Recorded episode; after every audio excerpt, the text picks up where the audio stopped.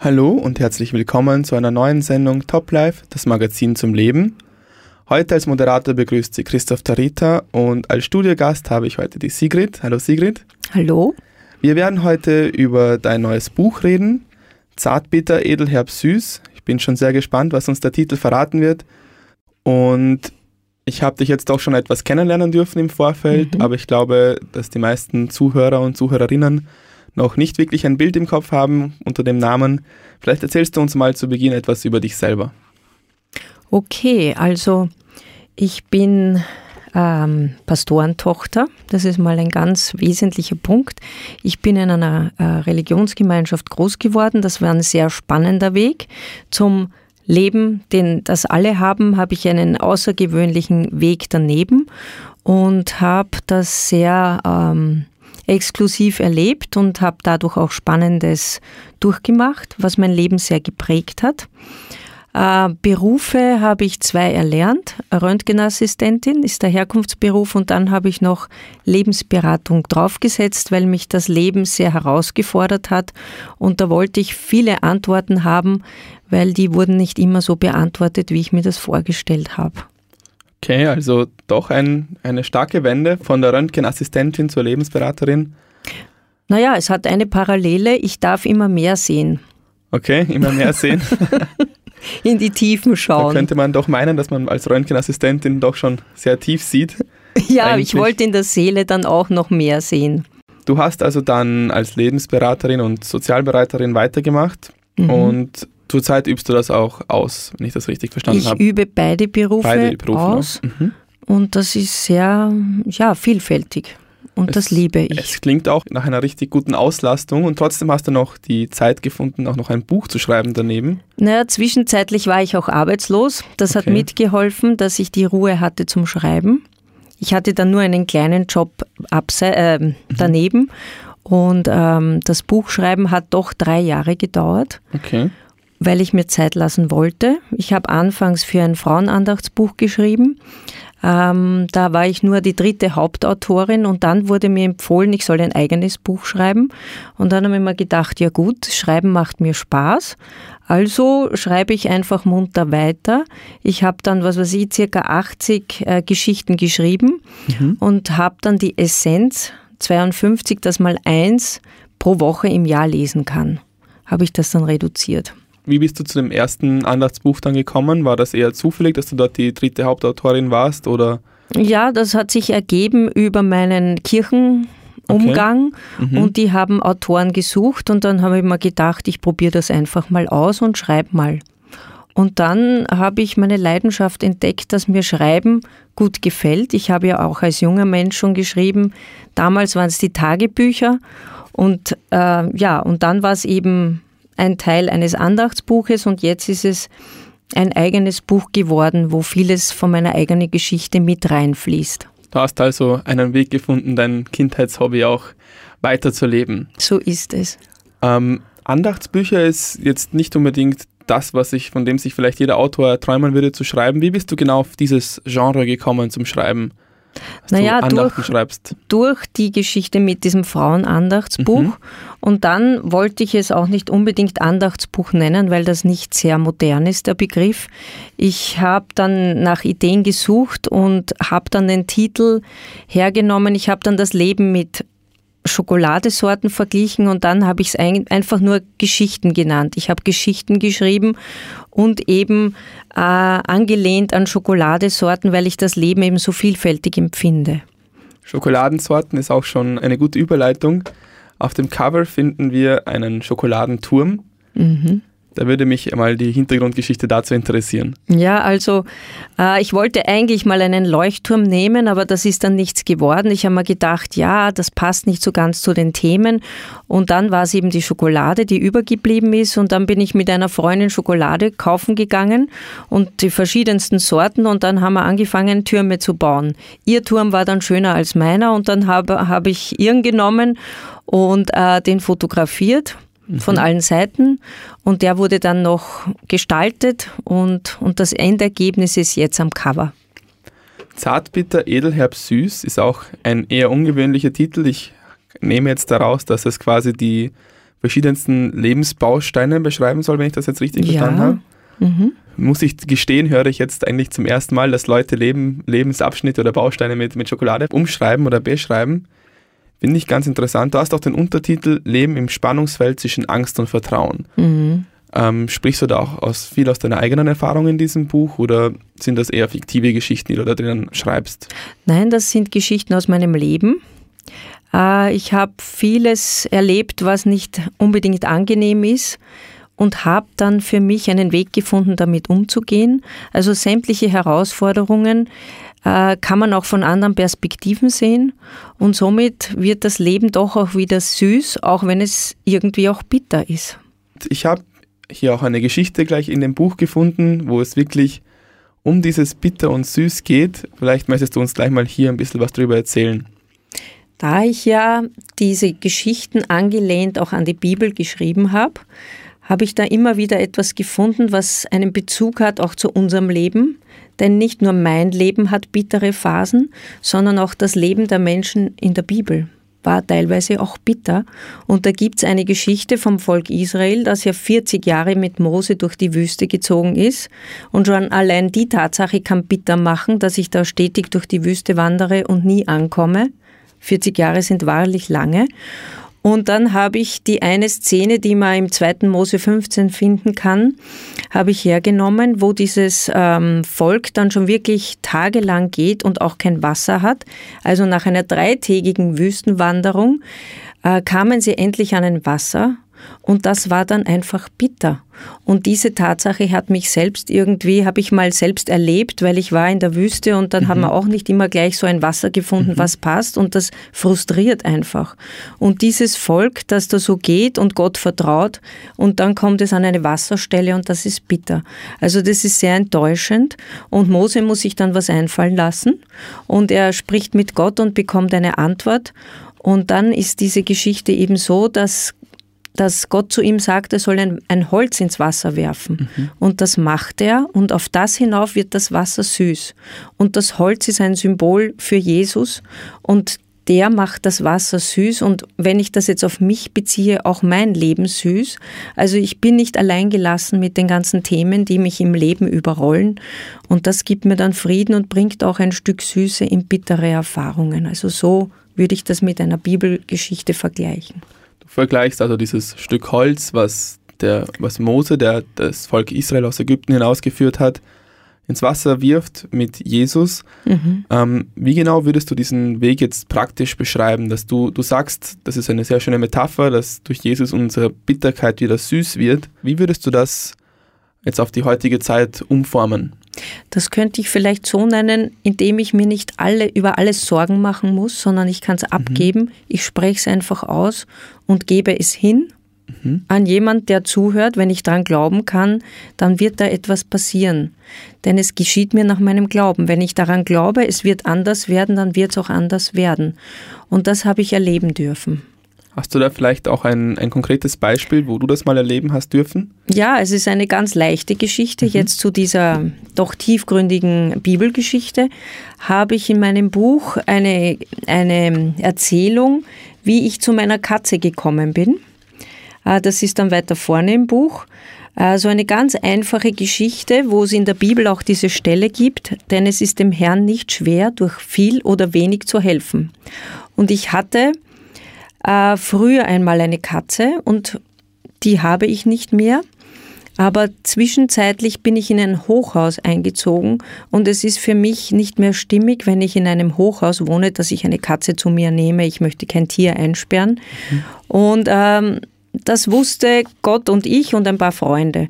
Und dann hat es sich ergeben, dass wirklich ein Tierchen, ein wildfremdes Tierchen, immer wieder bei meinem Stiegenhaus herumgestapft ist und wirklich niemand gehört hat. Und dann hat meine Nachbarin gemeint, na willst du dir die denn nicht nehmen? Und ich, aber nein, ich will doch keine Katze einsperren. Und dann habe ich sie mal zu mir genommen und dann wieder rausgegeben. Also sie ist sukzessive in meine Wohnung eingezogen, hat sich immer mehr wohlgefühlt und jetzt ist es eine Katze, die optimal zu mir passt. Sie fährt Aufzug, sie hat soziale, soziale Kompetenz, sie fährt mit den Nachbarn mit oder geht zu Fuß mit Nachbarn mit drauf. Es ist genial, ich brauche im siebten Stock nur die Tür aufmachen in der Früh, die Katze ist wieder da. Also es ist echt genial, was so möglich ist, wo Situationen, wo man sich etwas wünscht und auch irgendwie herbeiglaubt, dass das dann auch wirklich passiert. Also es ist jetzt nur ein kleines Beispiel, es ist dann noch anderes auch zu mhm. finden. Wahrscheinlich hast du auch dafür gebetet, also gar oder? nicht mehr so bewusst. Gar nicht mehr so bewusst. Es war so ein innerer Wunsch, der war so mhm. einfach in mir drinnen. Eine nette WG-Kollegin wäre ja. fein, wenn es ihr oder Kollege. Er hat dann mhm. gemeint, dass es eine weibliche Katze wird, und man dachte, ja, passt auch, ich bin da flexibel und das hat sich einfach so angenehm und leicht gefügt.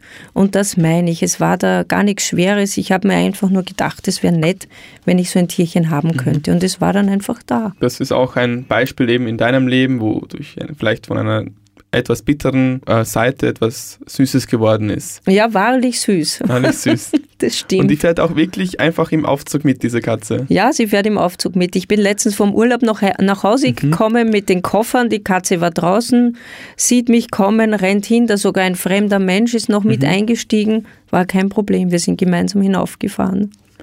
Sehr, sehr spannend. Also viele Sachen heute sehe ich oder höre ich zum ersten Mal. Eine Katze, die Aufzug fährt. da bleibe ich wirklich gespannt, was dann auch kommen wird. Als nächste Geschichte wollen wir uns äh, eine Geschichte von David und Goliath anschauen.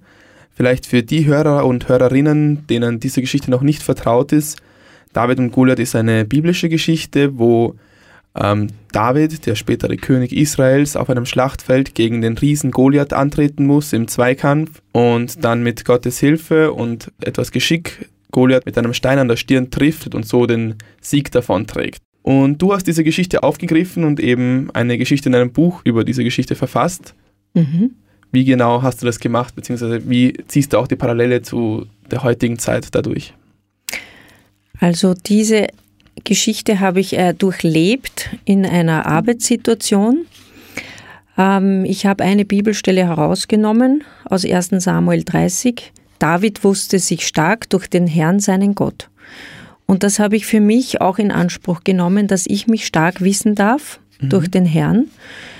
Ich hatte in einer Alltagssituation wirkliche Probleme und ich hatte das Gefühl, mir, ist, mir wachsen die Probleme über den Kopf. Es wurde so riesig wie ein Goliath, dieses Problem, mhm. und ein zweites. Und das äh, symbolisieren, äh, diese Goliath symbolisierten zwei Menschen. Die wurden für mich riesig und zu zwei riesigen Problemen. Mit denen musste ich gleichzeitig kämpfen und ich hatte den Eindruck, wie mache ich das? Wie schaffe ich das? Also ich habe dann eigentlich nicht bewusst gekämpft, sondern mein Kampf war jetzt nicht mit diesen Menschen direkt, sondern mein Kampf war eigentlich das Beten davor. Ich habe mir ein paar Gebetsfreundinnen genommen und sie gebeten, für mich zu beten. Was für ein Wortspiel. Ja. Und die haben das tatsächlich gemacht. Mhm. Und es war für mich ein Ringen, wie geht die Situation jetzt wirklich aus? Ich weiß nicht, ob ich siegen kann. Ich mhm. habe auch was falsch gemacht. Also es war auch richtig, dass da jetzt ein Goliath ganz groß wird. Aber ich wollte auch ehrlich sein und ich war ehrlich in der Situation. Und das hat sich dann wirklich gefügt, dass die, also ich muss das noch kurz ordnen. Ich hatte das Gefühl, ich kämpfe mit mir selbst die einen beten, ich bete und ich kämpfe mit mir selbst, denn da waren alte Ängste, die vom inneren Kind mhm. herstammen. Das habe ich durch meine Ausbildung mitbekommen.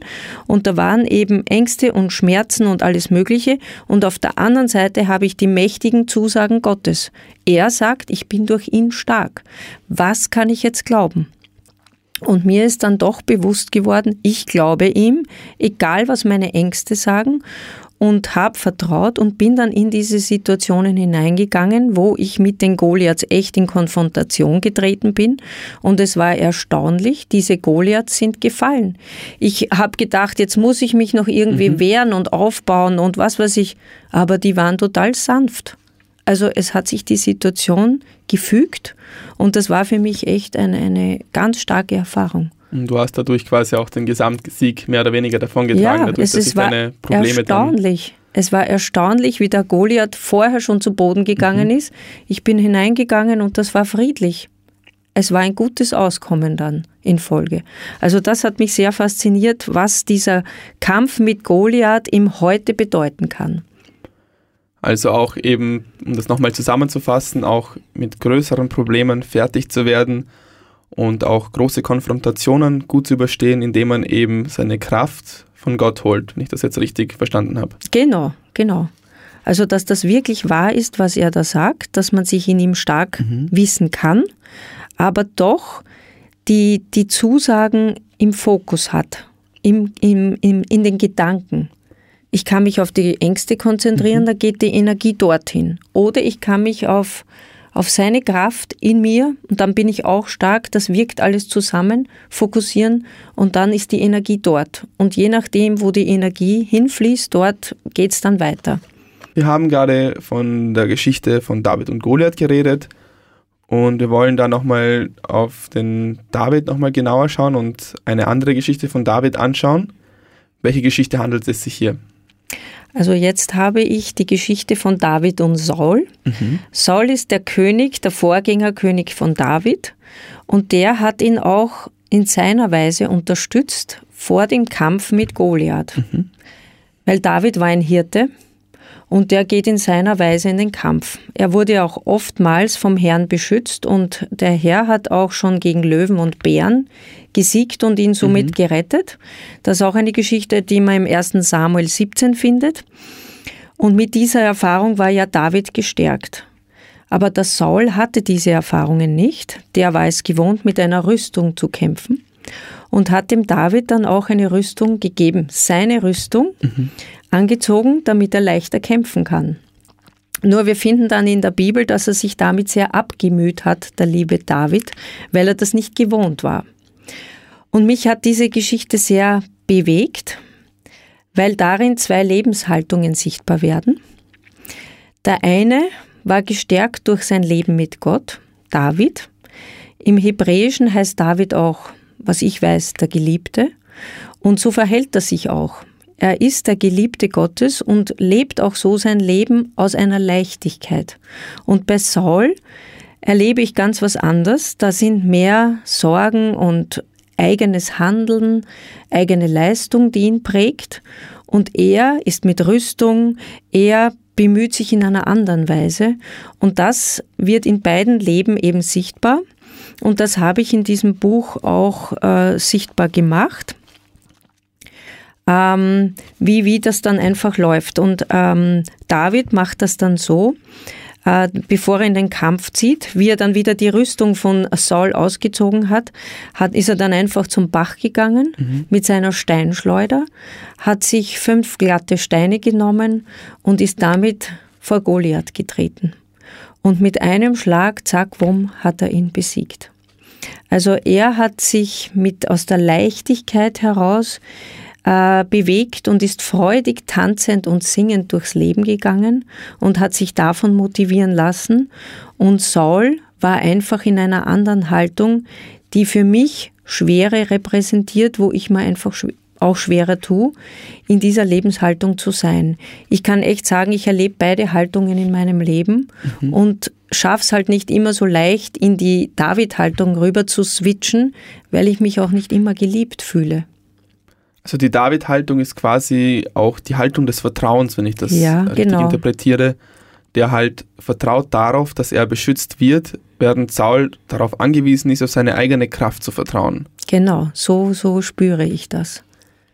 Und je mehr ich in meinem Leben, da möchte ich jetzt mal mhm. zu mir wechseln, je mehr ich in meinem Leben die David-Haltung mir hochhalte oder herhole, mich geliebt zu fühlen von einem Vater im Himmel, umso leichter wird mein Leben, weil dann kann ich einfach denken, ja gut, mein Tag ist in seiner Hand, ich vertraue ihm und ich gehe durch den Tag, weil ich weiß, er ist mit mir.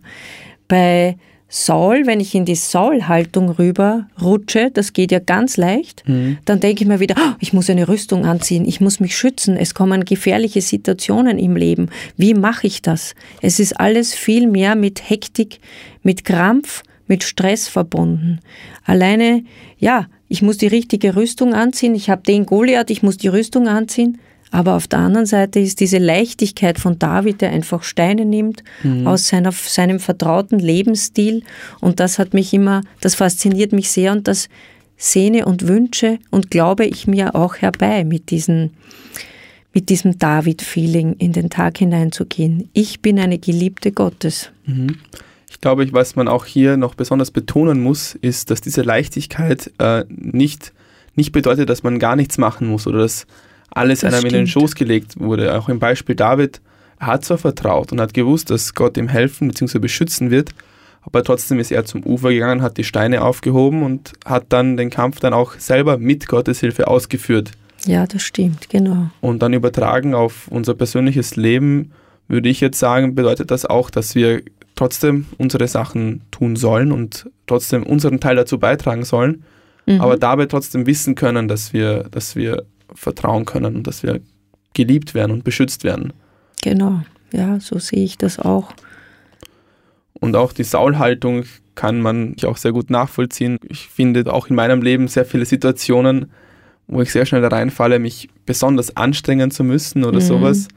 Kann man das auch mit Anstrengung gleichsetzen, was der Saul versucht, der halt immer wieder, ja schon, aus eigener Ja, ich glaube schon, heraus, dass das ja. wirklich Anstrengung ist. Er bemüht sich und ich kann es auch wirklich bei mir sagen, je mehr ich mich dann so bemühe und Stress bekomme, das ist immer alles, wenn das so mit Stress kombiniert mhm. ist und dann, dann kommt auch noch immer mehr zusammen und dann verrenne ich mich und dann denke mir, wo bin ich jetzt eigentlich? Wo ist mein Vertrauen? Mhm. Warum kann ich nicht einfach den Tag so nehmen, wie er ist und das jetzt noch äh, überzeichnen mit meinen ganzen eigenen Geschichten, sondern ihn einfach weiter entstehen lassen. Also das ist immer so ein Gefühl, ein bisschen runterkommen, runterkommen, innehalten und aus dem heraus können dann wieder die nächsten Schritte entstehen. Im Laufe der Sendung haben wir auch schon festgestellt, dass es sehr, sehr wichtig ist, auf wen oder was wir schauen. Und du hast auch hier eine Geschichte mit dem Titel Was ich wahrnehme, hat Einfluss auf mich, was auch diese, das sehr gut trifft. Um was geht es in dieser Geschichte? Es ist eine Vertiefung zu dem, was ich über David und Saul erzählt mhm. habe. Das ist jetzt ein Bezug zu meinem eigenen Leben. Ich habe mir überlegt, was bedeutet das jetzt bei mir, weil die Tage können auch manchmal ziemlich trostlos auf, ausschauen auf dieser Welt. Das können sicher einige nachvollziehen. Und wenn dann da so schöne Worte in der Bibel stehen, dass seine Liebe zu uns sichtbar geworden ist und er uns seine Liebe schenken möchte, dann denke ich mir, und wie macht er das jetzt? Da ist so ein trostloser Tag und wo ist jetzt seine Liebe? Also ich habe mich wirklich auf die Suche gemacht denn er beschreibt auch in den Psalmen, du beschenkst mich mit deinem Überfluss, du überschüttest mich mit Freude und wenn ich dann keine Freude habe, wie kann ich die entdecken?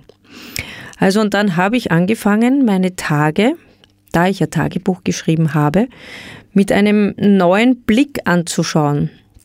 Ich habe zurückgeblickt und mich versucht und mich auf die Suche gemacht nach den Schätzen dieses Tages.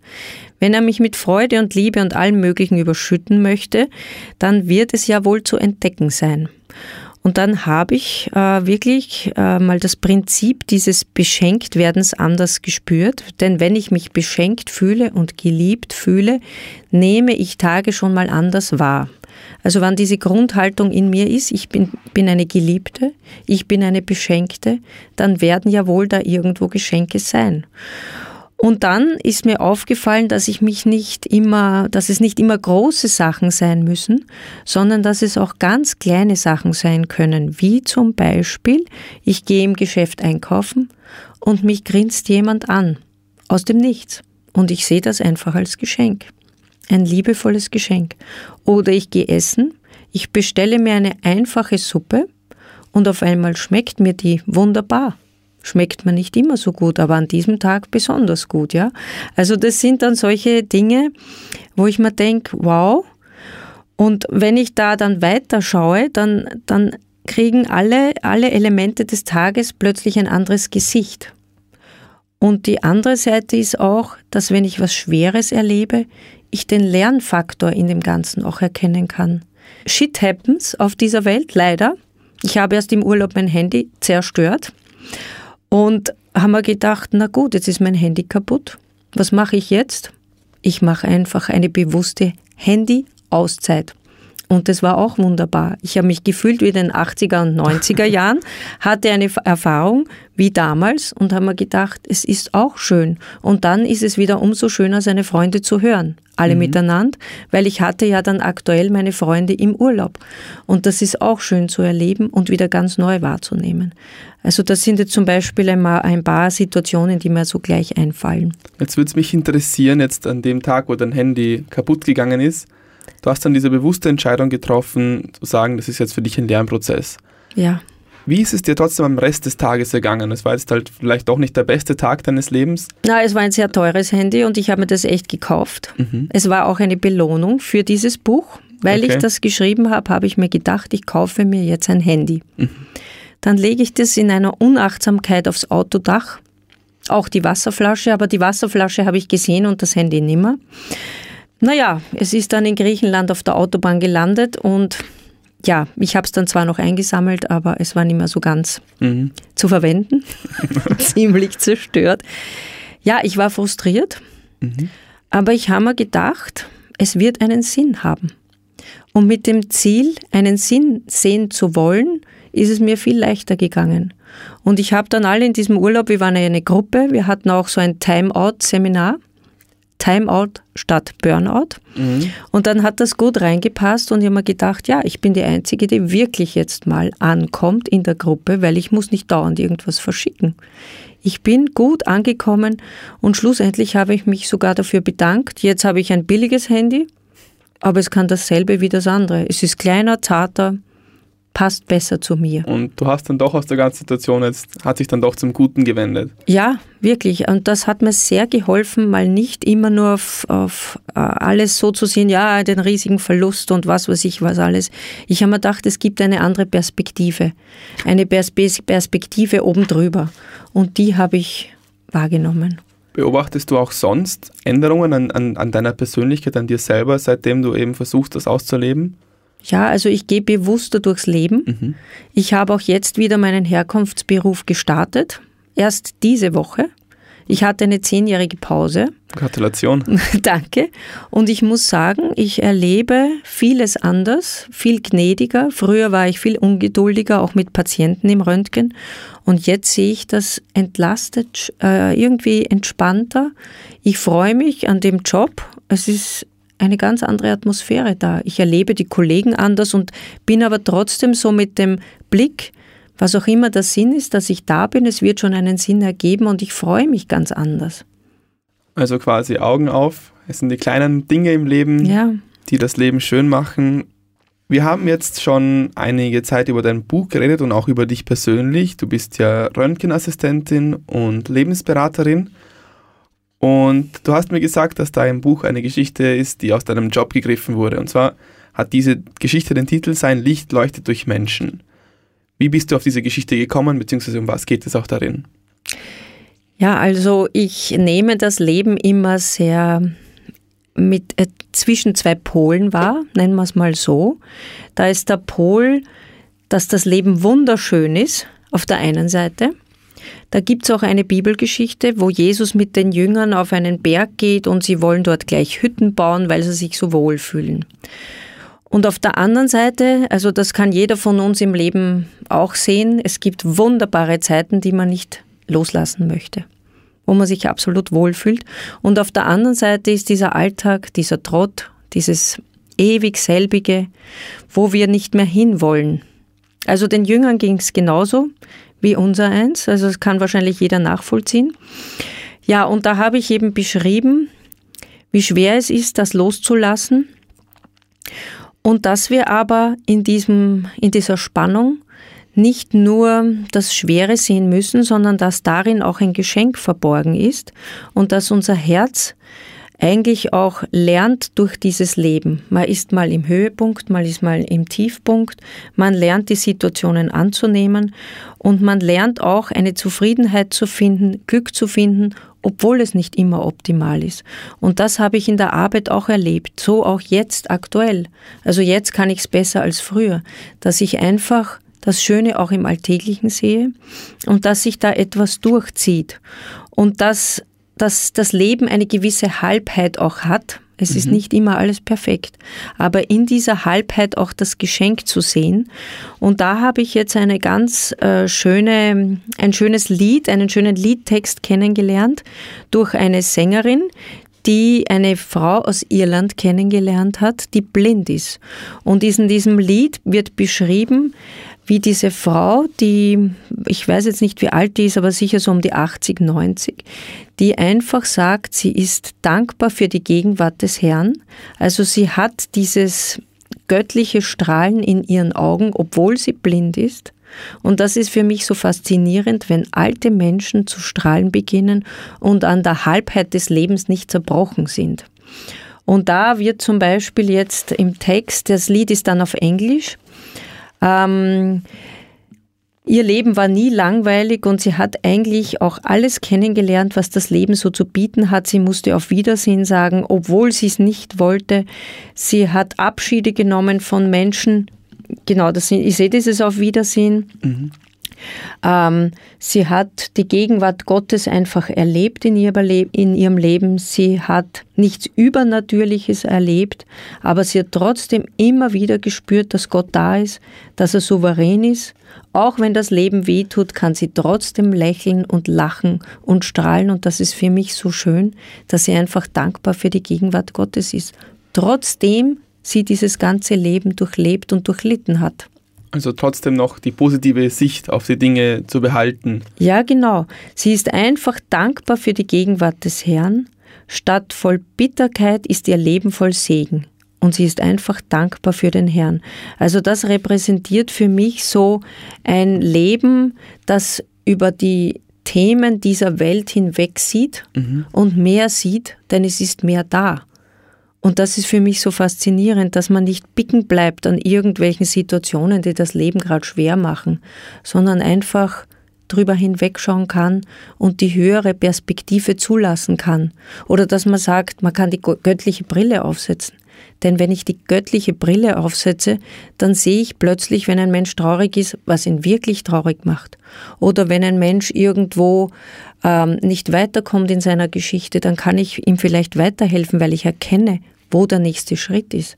Also es gibt da wunderbare Erweiterungen und darum kann ich nur jedem empfehlen, irgendwie diese Erweiterungen zuzulassen, die das Leben einem zuspielt. Und ich habe seit als Schokoladeschichten Erfahrungen. Äh, das Leben spielt mir vieles zu und ich kann das jetzt bitter sehen oder wie diese Frau den Segen auch sehen, denn in allem ist was verborgen und das hat mich sehr belebt. Da spannen wir auch den Bogen zu der vorigen Geschichte, wo wir eben darüber geredet haben, dass wir eben uns auf die guten Dinge konzentrieren sollen, mhm. weil genau uns das hilft, über die schweren hin hinwegzusehen, beziehungsweise auch durchzukommen. Ja, genau. Also wir sehen, dass es auch wirklich Leute gibt, bei denen das aktiv funktioniert hat, die auch noch im Alter, trotz vieler schweren Zeiten, die sie im Leben gehabt haben, immer noch dieses Funkeln in den Augen haben, wie ja. du gesagt hast. Genau. Und mich persönlich ermutigt das auch selber, das anzuwenden für mich und auf die positiven Sachen zu schauen. Wir kommen jetzt ans Ende unserer Sendungen und ich würde hier gerne auch mal ein kleines Fazit ziehen. Und zwar war das Schreiben dieses Buchs ja auch für dich persönlich eine kleine Art Reise. Und wie geht es dir jetzt damit, dass du ein Buch geschrieben hast? Was hat es dir persönlich jetzt gebracht, dich mit den ganzen Themen auseinanderzusetzen? Also ich habe das Gefühl, ich bin ähm, ein Stück gescheiter wieder geworden. es waren wertvolle Erfahrungen, die ich gemacht habe. Erstens war es auch etwas ganz Banales. Mein Lektor hat gemeint, was schreibst du denn da immer so viel? Also so lange Sätze wurden mhm. immer kürzer. Ein Drittel meiner Worte wurde entfernt. Und da haben wir gedacht, ah, ist das noch da, was ich eigentlich sagen wollte? Und das Spannende war, weniger war mehr. Also ich habe dann weniger Worte gehabt und der Satz war stärker in der Kraft. Also das hat mich mal sehr fasziniert. Das war die eine Sache. Und das andere war, dass ich mehr Bewusstsein wieder gewonnen habe. Eben dieses auf das Leben neu zu schauen, anders zu schauen, bewusster zu schauen, damit ich die Fülle des Lebens auch wahrnehme. Also diese Lebensreise, die dreijährige mit einer Schreibblockade auch, war sehr wertvoll von dem her. Und dürfen sich Leserinnen und Leser demnächst auch vielleicht auf ein nächstes Buch freuen oder sagst du, das war jetzt ein Abschluss für dich? Und naja, das, ich schließe bei mir nicht so schnell was ab. Die Freude am Schreiben ist auf jeden Fall da. Ich ähm, denke noch, ich, ich lasse es einfach entstehen. Gibt es noch etwas Bestimmtes, was du den Hörerinnen und Hörern dieser Sendung mitteilen möchtest? Ja, ich, äh, ganz wichtig finde ich, äh, auf seine Gedanken zu achten. Was geht in meinem Kopf vor? Was beschäftigt mich? Welche Glaubenssätze bewegen mich? Denn das herauszufinden, finde ich super wichtig. Denn wenn mein Leben ein bisschen in die Irre läuft, sollte ich mal hinterfragen, welche Gedanken bewege ich täglich in mir? Und wenn man das dann erkennt, dann weiß man auch, warum das Leben in die Irre rennt. An dieser Stelle darf auch noch gesagt werden, das Buch Zartbitter Edelherb Süß von Sigrid Ruby kann käuflich auf Amazon erworben werden. An dieser Stelle möchte ich mich nochmal ganz herzlich bei dir bedanken, dass du uns teilhaben hast lassen an der Entstehung deines Buches und an deiner Lebensgeschichte. Ähm, wir verabschieden uns jetzt auch von dir, also ich als Moderator und auch die Hörerinnen und Hörer. Ich hoffe, wir hören uns vielleicht mal wieder oder wir können dich mal wieder bei uns in der Sendung begrüßen. Ja, okay, ja, das freut mich gerne. Und in diesem Sinne dann auch auf Wiederhören. Auf Wiederhören. Noch ein Hinweis, wenn Sie diese und andere Sendungen nachhören bzw. sogar nachschauen wollen, dann schauen Sie vorbei auf unserer Homepage www.awr.at. Hier finden Sie unter der Rubrik Hören diese und viele andere Sendungen zum Nachhören und Nachschauen. Schauen Sie vorbei, es lohnt sich.